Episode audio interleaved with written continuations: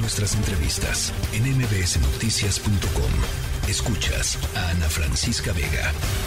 Bueno, la Fiscalía de la Ciudad de México, ya se los platicaba al inicio de este espacio, giró una orden de aprehensión en contra de Cristian Buen Ruerich, coordinador del grupo parlamentario del PAN aquí en el Congreso de la Ciudad de México y exalcalde de la Benito Juárez por su probable participación en el uso ilegal de atribuciones como parte de las investigaciones sobre el cártel inmobiliario de la alcaldía eh, Benito Juárez. En la línea telefónica está Ulises Lara, vocero de la Fiscalía de la Ciudad de México. Muy buenas tardes, eh, vocero.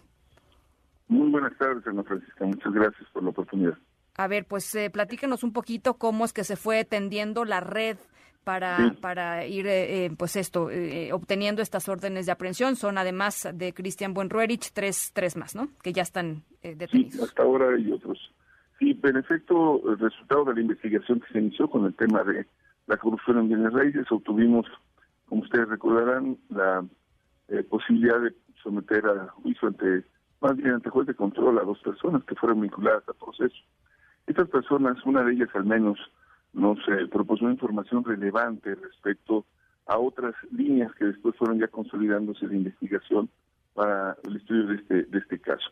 Y en ello encontramos que para el sismo de, del 2017, para finales después de los sismos, se destinaron recursos importantes a las alcaldías, entre ellos un recurso que estaba destinado para poder eh, contratar empresas que llevaran a cabo arrendamiento de maquinaria para hacer trabajos de demolición y otros eh, contratos de mantenimiento para inmuebles públicos afectados. Este monto está cercano a los 207 millones de pesos y fueron asignados a dos empresas de manera inmediata por asignación directa y en este proceso estuvieron estas personas que hemos señalado ya puntualmente relacionadas su director, director de administración, él es entonces alcalde, y la operación fue tan, digamos, eficiente que se pudieron tomar dinero, gastarlo y decir que se había resuelto en los primeros dos días de que fueron asignados los, recursos. Eh, se investigó a las empresas, se demostró que estas habían sido instituciones creadas exprofeso y que no cumplían con todos los requisitos y que incluso pues habían estado señaladas ya como las que conoceríamos como factureras o empresas fantasma. De tal suerte que se consolida esta investigación, se solicitó ante el juez la, la presentación de las personas responsables por los delitos de uso indebido de funciones en servidores públicos y asociación delictuosa y se nos concedió por el juez las órdenes de aprehensión.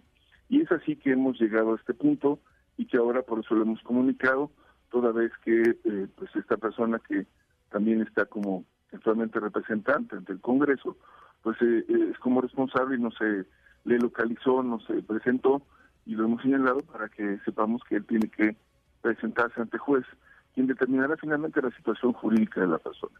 Nosotros como Fiscalía tenemos los elementos de prueba que vamos a presentar para hacer los señalamientos y que pueda eh, ser llevado ante el juez de control, como decíamos, y que él determine si se queda en prisión preventiva o no, pero lo importante es si se le encuentra responsable, pero creemos que tiene que ser la actividad judicial correspondiente. Esa es la información, eso es lo que va a ocurrir en las próximas horas con las otras personas, con Ismael, José Ramón y Alejandro N., que ya fueron eh, eh, detenidos, aprendidos con orden judicial. En concreto, ¿qué, digamos, qué papel jugaba, eh, de, acuerdo con las investigaciones de la Fiscalía, qué hacía Cristian Bonruerich? Bueno, él entonces el jefe delegacional, y todo este recurso, bueno, pues se pasaba por su aprobación. Las otras personas eran el director de administración, el, director de recursos materiales, eh, cumplieron con funciones como servicios generales y estos eh, trabajaron junto con otros, con los que también crearon las empresas para hacer estos actos simulados. Eso fue lo que hicieron, Ana Francis. Y esto representó pues un, un impacto en las finanzas públicas pues cerca de 200 millones de pesos, como lo hemos comentado. ¿Él, él es el generador de esta idea? ¿Él es el generador de esta estrategia, de esta eso es lo que tendremos que demostrar. Lo que sí le puedo decir es que estas personas son las que están relacionadas porque están dentro de los documentos, de todas las documentales y los elementos de prueba. No podré detallarlo, Ana Francisca, porque forma parte del proceso, pero lo que quiero decirle es que nosotros, al, al presentarle ante juez todos los elementos que encontramos, consideró, por supuesto, que era pertinente liberar la orden de aprehensión para que fuera ante juez de control. Y esta orden de aprehensión... Sí, esta orden de aprehensión, eh, vocero, estamos platicando con Ulises Lara, vocero de la Fiscalía de la Ciudad de México, eh, se, emitió eh, incluso estando el Tribunal Superior de Justicia, pues básicamente paralizado, ¿no? Con esta con esta huelga de los trabajadores que llevan un par de días, tres días ya. Bueno, pues en, efecto estaba esta situación, pero no se detuvieron los los procedimientos, afortunadamente.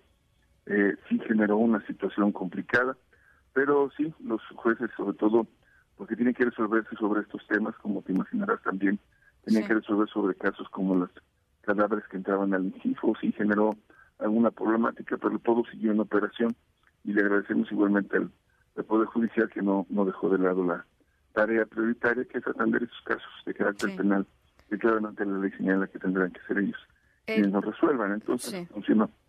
Sí. En este esquema hay más personas involucradas. Este, me, imagino, por ejemplo, porque además así ha trascendido en, distintos eh, momentos y en distintos espacios, eh, eh, el tema de señalar, por ejemplo, al actual alcalde, a Santiago Taboada, que por cierto es fuerte contendiente a la candidatura de, de, la coalición aquí en la Ciudad de México para, para para ser jefe de gobierno eventualmente en el, en el 2024. Eh, ¿Quién sigue? Pues, ¿hay, más personas en, la lista de la Fiscalía? Estamos en el caso que estamos investigando, son las personas que están señaladas, Ana Francisca, y, y están señaladas por el hecho concreto y lo que tenemos de elementos de prueba. Eh, casos distintos tendremos igualmente que hacer lo propio, demostrarlo, integrarlo y presentarlo ante juez. Hoy por este caso sí tenemos algunas otras personas que tendrán que ser llevadas ante juez de control y por eso lo hemos ya señalado. Tenemos estas tres personas que en su momento tuvieron un papel relevante. El cuarto que hemos señalado como de relevante es, por supuesto, el señor Cristian N. Y hay otra persona más que estaría dentro de este primer, digamos, paquete. Hay además otros involucrados que también serán llamados por lo que hace a la parte de la propia empresa, los que servían como testaferros. Y seguirá para este caso específico en donde pues hubo esta, digamos, figura, este contubernio para aprovechar de estos recursos que estaban destinados, como lo he señalado, a la demolición y mantenimiento, para destinarlos a fines distintos a los que habían sido programados. Y eso es lo que estamos demostrando y presentando. Bien. Em, eh, ¿Se emitirá ficha roja para localizar en el extranjero al diputado? Bueno, como en, lo he señalado, él está en una decisión como sustraído de la de la acción de la justicia. Nosotros estamos ahora mismo trabajando y, hemos señalado igualmente que si hay elementos que nos puedan eh, indicar con elementos de prueba donde se encuentra, localizarlo, también hacer el llamado que lo mejor que puede ocurrir es presentarse ante el juez de control para que se determine la situación. Si él tiene elementos que le permitan, como seguramente los tendrá, hacer la defensa, pues hacer lo propio, nosotros haremos la argumentación en su sentido. Hasta en tanto, bueno, esperemos que se hagan ya todos los trabajos de manera regular. Cuando ocurre esto, se inician todos los protocolos relacionados para la búsqueda, tanto con las fiscalías de los estados, luego con la Interpol, también se hacen otro tipo de señalamientos y búsquedas, por ejemplo, la migración. En fin, todo el procedimiento conforme van pasando las horas. Entonces, sí se hará todo lo que sea necesario, pero nosotros por ahora estamos insistiendo que sería importante que él eh, se presente no y haga lo propio y pueda, eh, digamos, determinarse por las autoridades correspondientes la situación jurídica de su caso. Sí. Finalmente, preguntarle, vocero, en estos momentos está el Partido Acción Nacional en una conferencia de prensa con los eh, eh, líderes del partido aquí en la Ciudad de México y también algunas figuras nacionales. Y básicamente lo que están diciendo es que esto es una persecución política y que lo que lo que sucede aquí es una, una pues esto, una lucha política en torno a eh, el control de la Ciudad de México.